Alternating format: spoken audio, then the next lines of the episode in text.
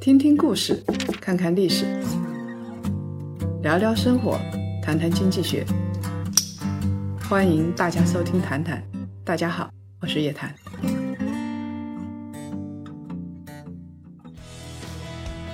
檀香们，好消息来了！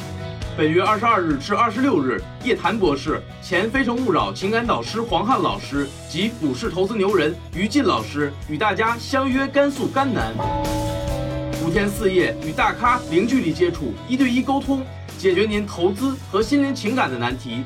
从宏观经济下最佳的资产配置策略，到股市二季度具体投资指导，聪明人在一起说人话，跟上叶檀，让自己的心灵和财富做一个 SPA。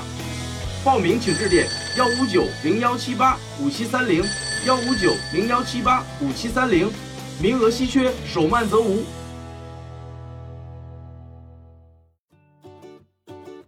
各位檀香，大家好，《谈谈之牛熊交易所》的第二季终于跟大家见面了。我们的一贯风格就是不煽情，以干货来。欢迎我们的檀香。去年咱们做第一期的时候，市场是大涨的，提到了那些公司表现总体来说也不错。但是二零二一年春节以来，股市调整就比较厉害了。茅台到三月初已经下跌了百分之十八，很多人是追着明星基金经理去的，很多人是挨坤，现在是恨坤。所以你买了张坤的基金了吗？你买了冯柳的基金了吗？咱们一起来聊一聊值得长期投资的上市公司。我们也要研究一下千年老妖、长期坚守、业绩不错的基金经理们，他们是怎么做的？前者呢是修炼研究的方法，后者是学习配置的思维。练好了这两门武功，你就不会去练《葵花宝典》了。好的，那么我们来讲一讲谁是最好的基金经理。第一位。我们要介绍这个基金经理朱少醒，十五年做到了二十三倍，是无冕之王，把选股做到了极致。基金大涨，基金涌入，股市震荡，鸡鸣惊心。但是你如果投有朱少醒的基金，还是可以睡着安稳觉的。二零二零年公募基金大涨，股票型的基金平均收益率达到了百分之四十四。五十三只基金的收益翻倍，也就是说，你随便买只基金，一直持有的话，涨个三五十个点是属于正常的，比赚工资可是快多了。所以，基金的赚钱效应很快出了圈儿，吸引了一大波的新基民入场，主要是像我们公司一些员工，九五后、零零后，他们入场。等到他们入场的时候，他们发现，哇，镰刀好快呀，好凉快。跟着出圈的还有一大批的基金经理。二零一九年年初才成立的易方达蓝筹精选，总收益是百分之二百三十，年化收益超过了百分之六十。因为重仓白酒被网友戏称是全球的前三大酒庄，基金经理张坤更是成为了埃坤。基金不是一劳永逸的财富密码，像追星一样追逐基金经理，必定会出事儿。而且，一个基金经理太热衷于冒泡，也容易出事儿。还有一个秘诀就是，去年的冠军头部，通常来说，第二年的业绩不会太好。这些出圈的基金经理很有可能从明星变成流星，在基金中追涨杀跌，就会成为基金市场中的韭菜。我们一直在说什么叫散户。在基金中有一个对应的称呼，叫做纳米基。等到纳米基全都进入市场的时候，这些跟二级市场的韭菜也就没有区别了。跟坤坤形成鲜明对比的是诺安成长的基金蔡松松，从二零一九年初到二零二零年的七月是半导体的大牛市，蔡总是全仓半导体。它的净值一路从零点六二上涨到了二点二四，上涨了三点六倍，比张坤的酒庄还要凶猛，那就是一把梭哈的感觉。可是现在半导体板块业绩跟不上估值，诺安成长从最高点已经回撤了百分之二十，估计还会继续回撤，跑输股市已经是大概率的事件。基民们坐不住了，逮着机会就吐槽一下蔡总。网络暴力满目疮痍，涨时菜经理，跌时经理菜。我抄了诺安的底，诺安抄了我的家。诺安成长，教会我成长。网上出现菜狗手办，这几个月。坤坤的日子相当的不好过，白酒板块在狂跌，领头股茅台也在狂跌。坤坤的酒庄每天跌四五个点是正常的，五六个交易日就能回撤十几个点。如果你是它最高位的时候买进去的，估计现在已经跌成狗了。一年半年之后，坤坤会不会成为下一个蔡松松总，从小甜甜变成了牛夫人？很有可能，因为。从规律上来说，小甜甜总有一天会变成牛夫人的。有人说张坤先生，易方达的脸都被你丢完了，最近三个月总是排倒数，涨少跌多，丢人。其实这一点也不丢人。张坤的风格就是一把梭哈，他涨的时候可以涨上天，跌的时候也可以跌成冠军。今天我们跟大家来说一说，怎么找到优质的基金。实际上。就是怎么选到最好的基金经理？我们用一个低调到极致的基金经理来作为案例进行分析。我们来说一说他的业绩是多少呢？十五年回报二十三倍，是低调的无冕之王。公开业绩超过十年，年化收益超过百分之二十的基金经理，你以为很多吗？错，那不是银河系，那就是天上的几盏明灯，全中国一只手就能数完。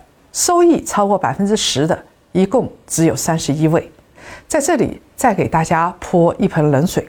前两天我见了一些头部的私募基金经理，他们也说得很清楚：虽然那些大基金能够发得出去，但是现在中后端的基金根本发都已经发不出去了。这两年基金的高收益是不可持续的。这就像下了一场雨，所有的野草都在长，基金绝不是聚宝盆。那些长期跑赢市场的基金经理们更值得我们研究。我们说一个热度不高的低调的基金经理朱少醒。朱少醒，大家到网上可以查到他的一点点资料。他是一九七三年生人，上海交大的博士。啊，先是读了什么？好像是工科吧，没记错的话。后来呢，是读了商科。朱少醒的特点之一就是轴，他在一个地方。就不再挪窝了，不像很多人从公募跑到私募，看看私募不行了，又跑回公募。从两千年六月份开始，朱少醒就担任富国基金管理有限公司的分析师、产品开发主管。从二零零四年六月到二零零五年八月，担任富国天益基金的经理助理。那么从二零零五年十一月一直到现在为止，担任的是富国天惠基金经理。还兼任了富国的副总经理和权益投资部的总经理，他的投资生涯是非常顺遂的。三十二岁开始担任基金经理，算是年少有为了。在刚担任基金经理的前两年，排名也是比较靠前的，也是属于年少就成名了。十五年来就掌管了一支基金，从二零零五年十一月成立，一直到二零二一年。截止到二零二一年的二月十七号，十五年三个月的时间里头，它的回报高达百分之两千三百六十七点三八，年化的回报是百分之二十三点四。很多人说这样的年化回报一点也不高，我投的基金一年的回报就是百分之五十。但是如果十五年的时间，平均的年化回报。可以达到百分之二十以上，这样的投资经理就是可以封神。我们如果跟着这样的基金走，一定可以实现财富自由。收益更高的没有它持久，比它持久的没有它高，所以我们叫一声无冕之王也不为过。但是朱少醒也有马失前蹄的时候，他不是年年都赚钱，成立以来有四个年度是亏损的。其中，二零零八年回调的幅度是最大的，下跌了百分之四十七点二八。二零零八年大家都知道是什么年份？那是金融的危机年份。此后，在市场下行的时候，二零一一年、二零一六年和二零一八年，朱少醒的基金分别下跌了百分之二十五点三六、百分之十五点二八和百分之二十六点九六。二零零六年呢？收益是最高的，一年的收益达到了百分之一百三十三点九六。在十五年漫长的投资生涯里头，朱少醒也有踩雷的时候，他两次险些踩雷。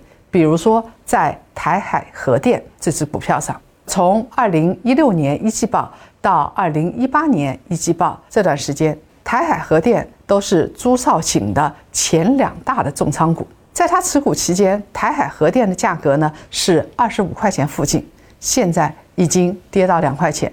再跌下去要跌成仙股。从持仓记录来看，在复牌之后，朱少醒迅速的离场，躲过了暴跌，挽救了自己的名声。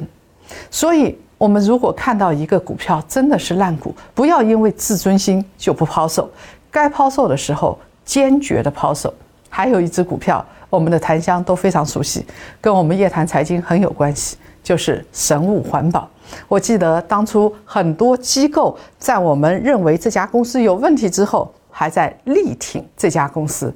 为什么？原因很简单，因为里面的利益太大了。二零一五年二三季度曾经短暂持有神武环保，但是神武环保暴雷是在二零一七年，当时这家公司已经不在朱少醒前十大重仓股里头，他也是躲过了一劫。两次都是虎口脱险。投资基金我们要看的是长期收益，而不是短期。如果我们看短期收益的话，我们看二零零八年、二零一一年，我们会觉得朱少醒的基金不值得我们投资。但是我们拉长时间段来看，拉长一年、五年、十年，甚至十五年，我们就发现这是一个天才的投资经理。如果去年我们投资朱少醒的基金，在二零二一年年初大跌的时候抛售，很显然就是亏的。所以，我们不要在乎这短期的两三个月的时间。朱少醒自己也很感慨，即使是他的基金，也有少数人是亏钱出局的。我们按照简单的逻辑来设想，如果是朱少醒的粉丝持有他的基金，在他的基金里面应该都是赚钱的。你持有两年、三年，大不了你持有三年，肯定是赚钱的，而且每年的年化回报都在百分之二十三以上，只是挣多挣少而已。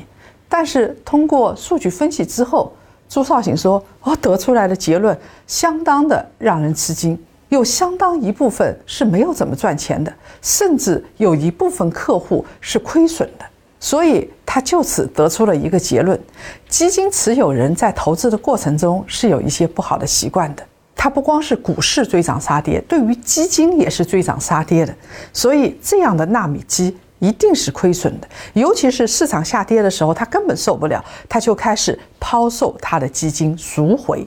追涨也就算了，因为对于一个持续在创新高的净值来讲，你追涨之后，最后。可能还是赚钱的，最容易造成亏损的就是杀跌。在市场波动比较大的时候，你承认自己亏损，然后赎回，后面再也没有回来。在这种情况下，就会造成实质性的亏损。所以，当我们认定这只基金是好的，认定这个基金经理是好的时候，真的不要轻易的因为市场的波动去杀跌。所有的公募基金都不可避免的要面对一件事情：散户天生就容易在市场最热的时候进入，我们不太可能改变这种特性。所以，作为投资人来说，唯一能做的就是在较长的时间维度里边持续获取阿尔法，帮客户去跑赢市场、跑赢同行。千万记住，投基金。不要追涨杀跌，这是来自公募大佬的忠告。两月份，上海证券报报道了一个真实的案例：有一个女孩子凑热闹买了一只基金，这只基金就在不断的买入卖出，最后收益接近于零。从她第一次买入算起，这只基金涨了百分之一百四十。有一些研究机构也在吐槽朱少醒基金的回撤太大。我们看了一下他的这只基金，的确如此，这是没有办法改变的。我们也得吐槽。所以朱少醒自己在反思：，二零零八年回撤百分之四十以上，在他看来是相当失败的经历。其实啊，在二零零九年年底的时候，他的基金就已经重新回到前期的高点了。对于权益类基金来说，高仓位运作是很难避免回撤的。这个时候，我们怎么来看权益类的基金呢？关键看一点，就是它回撤之后用多久回到了前面的高位。在大跌之后，朱少醒用了一到两年可以恢复元气。在市场大涨的时候，它的收益率是远远超过指数的，十五年二十三倍的收益。它靠的就是进攻，不是防守。对于投资者来说，只要不是顶点全仓买入，持有体验就不会太差。好的，因为时间的关系呢，我们关于朱少醒的选股的思路、配置的方法和近期的风格变化。前期就解读到这儿，在后面的视频节目中，我们会做更进一步的详细的讲解。熟悉上一期谈谈的谈相们都知道，我们的谈谈就是这样子，分成了两部分，一部分呢是免费的音频，另外有一部分是收费的视频。我们谈谈之牛熊交易所的音频部分就先分享到这儿了，咱们视频节目里见。